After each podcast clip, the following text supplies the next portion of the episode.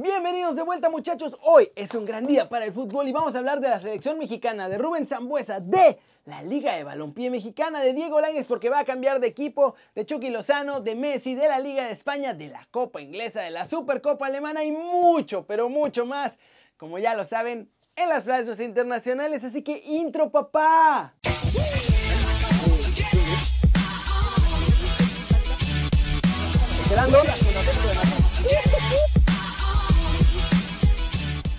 Arranquemos hablando de la Liga de Balompié Mexicano porque el Atlético de Ensenada ya andaban haciendo chanchullos, muchachos. Y así miren, ¡po! De tajo me los cortaron. Y es que parece que todo en el Atlético de Ensenada era un espejismo. No había proyecto real, no había lana, no había nada. Ya ven que desde hace tiempo Ramón Ramírez anunció que no iba a ser presidente después de ver que no había forma de hacer bien la chamba ahí. De hecho, el ex seleccionado dijo que no había seriedad en el proyecto. Pues bueno, continuaron las cosas, no pagaron a algunos jugadores y a otros que eran extranjeros les fue peor porque los dejaron varados en México sin lana, sin contrato y sin nada de nada. Es por eso que ahora la Liga de Balompié tomó la decisión de quitarlos por completo de la liga porque pues mancharían esta imagen de ser algo completamente renovado en México y que de hecho busca alejarse de las feas mañas que vemos constantemente en la Liga MX. A través de un comunicado oficial, la Liga de Balompié dijo que de acuerdo a sus valores y sus principios, han dado por concluida la relación con el Atlético Ensenada, ya que no existen garantías para su participación en esta nueva liga. Eso significa que ahora la Liga de Balompié tendrá que comenzar su primera temporada, la debut, con 16 equipos en lugar de los 17 que habían sido presentados la semana pasada. ¿Cómo la ven? Nada de malas mañas para la Liga de Balompié. Y al que empiece, de raíz, lo van a echar. Muy bien ahí en este nuevo proyecto y ojalá que salga tan bien como todos esperamos. Siguiente noticia, muchachos. Rubén Zambuesa dice que la edad no importa y él quiere vestir la camiseta del Tri de todos nosotros. Esto fue lo que dijo. ¿Cómo no me va a ilusionar la selección mexicana? Ahora con estos nuevos cambios de FIFA. Si en el 2014 estuve a punto de poder ser elegible, imagínate ahora la ilusión. Es más grande. Creo que a todos los jugadores les ilusiona la selección y sería un orgullo poder defender su camiseta. Hace muchos años que estoy en el país, siempre muy agradecido con toda la gente de México. Me han tocado momentos de mucha gloria, gracias a Dios, y sería algo hermoso algún día ser llamado, ahora que cambió la regla de la FIFA. Estaría más que dispuesto en ir si el Tata Martino me llamara. Siempre con el compromiso de poder ayudar en lo que más se pueda. El sabor que me dejó no poder competir con la selección en 2014 fue muy amargo y de mucha tristeza. Estaba ilusionado de poder ayudar y de poder competir. Faltan varios años para Qatar 2022, pero me gustaría poder tener una oportunidad en la selección y después competir como para poder llegar a ese mundial. Imagina que yo en el 2022, si Dios quiere, voy a tener 38 años. Por eso hay que mantener un buen nivel y seguir compitiendo de la mejor manera. Todo lo que hablo es con mucho respeto hacia el cuerpo técnico y jugadores actuales de la selección. Muchos dirán que estoy viejo, pero me parece que la edad no puede ser un impedimento cuando uno tiene ganas e ilusión de trascender y de competir. ¿Cómo la ven? ¿Será que Zambuesa va a poder llegar al tri de todos nosotros a jugar, no sé, podría jugar eliminatorias o la Nations League, que no es tan importante? O de plano creen que no le va a dar chance porque pues sí ya está bastante veterano. Pasemos con más de la selección mexicana porque la lista para la gira de Holanda se pone cada vez más complicada. Que tenía planeado llamar. Otros que quedan descartados de la Liga MX son Memo Ochoa porque está lesionado.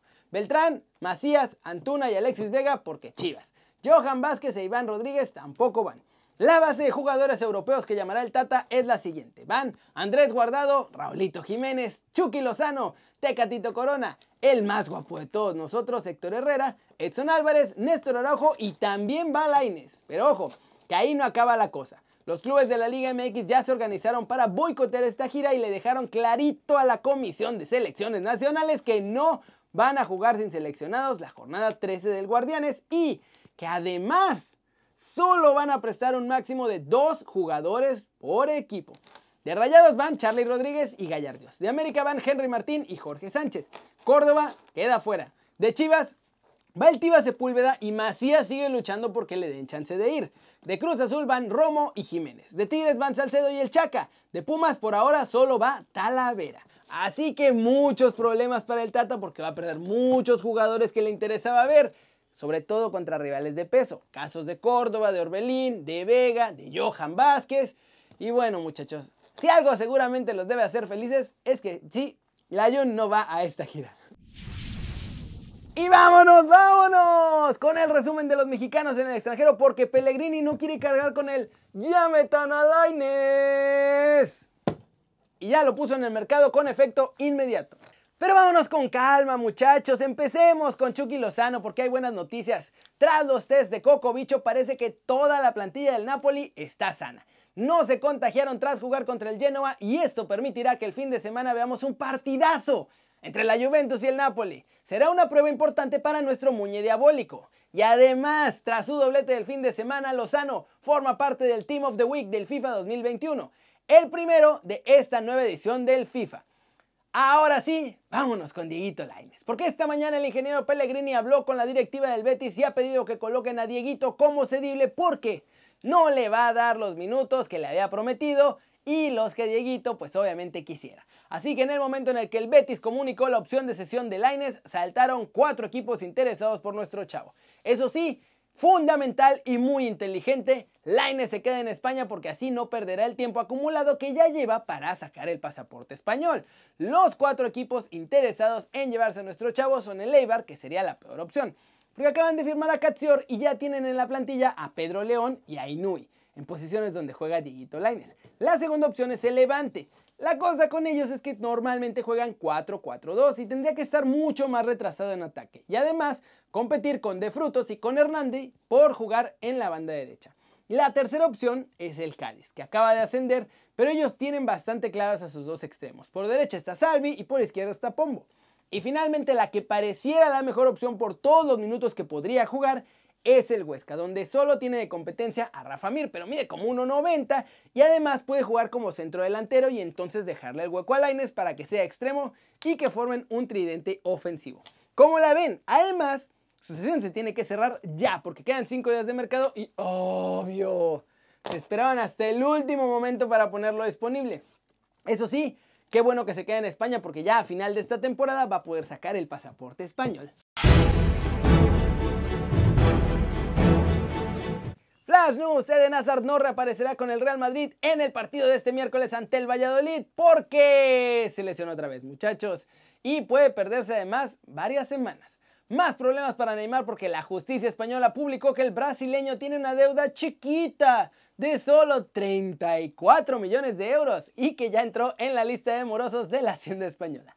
El Inter de Milán aplastó al Benevento, muchachos, una exhibición brutal de Lukaku, de Lautaro y de Archaf. La mala noticia en este partido es que Vidal, que acaba de llegar, ya salió lesionado. Tottenham y Chelsea se enfrentaron en los octavos de final de la Carabao Cup. Timo Werner adelantó a los Blues, después Eric Lamela empató para los Spurs y la eliminatoria se tuvo que ir hasta los penales donde ahí los de Don Moe ganaron y Lampard hizo un berrinche tremendo.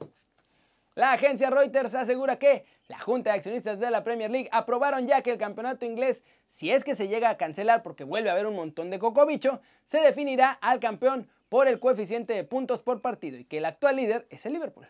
La Real Federación Española de Fútbol publicó este martes el nuevo reglamento general y quitaron esta ridícula regla de poder para los clubes que pierden a un jugador por larga duración fichar fuera de las fechas del mercado. Algo que, si se acuerdan, le amoló la temporada a Javier Aguirre y el Leganés. Y vamos a terminar el video de hoy con todo el humito del mercado europeo que ahora sí, ya llegó su fichaje a Barcelona y ya pasó las pruebas médicas, ya está todo listo muchachos y el United también anda con todo en las últimas horas. Manchester United de hecho pretende reventar el mercado muchachos, el cuadro británico planea a Alex Telles y a Edinson Cavani como refuerzo y parece que está a punto de conseguirlos. Es oficial, Nico Tamendi firma con el Benfica hasta el 2023. Ya sabíamos que el argentino se iba del City y ahora inicia esta nueva aventura en el fútbol portugués. También, Serginho Des ya llegó a Barcelona, muchachos. Será el relevo de Nelson Semedo, ya pasó el reconocimiento médico, ya estaba firmando ahí todo el papeleo. E incluso Kuman en conferencia de prensa habló de su fichaje. Eso sí, lo van a anunciar hasta el jueves. Joel Pojampalo refuerza la Unión Berlín. El delantero llega cedido desde el Bayer Leverkusen. Ajax, ya que se va Dest, tiene a su sustituto. La llegada al Barcelona hace que hayan fichado a Sean Kleiber y lo van a hacer oficial también el mismo jueves que hagan oficial que Dest llega al Barcelona. La Juve también acelera por Moiskin y Emerson Palmieri. Los Bianconeri quieren estos dos fichajes antes de que cierre el mercado. Uf, ¿Cómo la ven muchachos? Lo que viene se va a llamar compras de pánico. Eso es lo que se viene la próxima semana en el mercado europeo porque ya todos los clubes van a estar viendo qué alcanzan a agarrar antes de que se les cierre el periodo de transferencias de este mercado de verano-otoño porque ya duró un montón este mercado muchachos. Pero bueno, eso es todo por hoy. Muchas gracias por ver el video. Dale like si te gustó, métele un zambombazo. ¡Pa! A la manita para arriba si así lo deseas. Suscríbete al canal si no lo has hecho. ¿Qué estás esperando? Este va a ser tu nuevo canal favorito en YouTube. Dale click a esa campanita para que hagas marca personal a los videos que salen cada día. Ya saben muchachos que yo soy Kerry y como siempre me da mucho gusto ver sus caras sonrientes, sanas y bien informadas. Y aquí nos vemos mañana desde la redacción. Chau chau.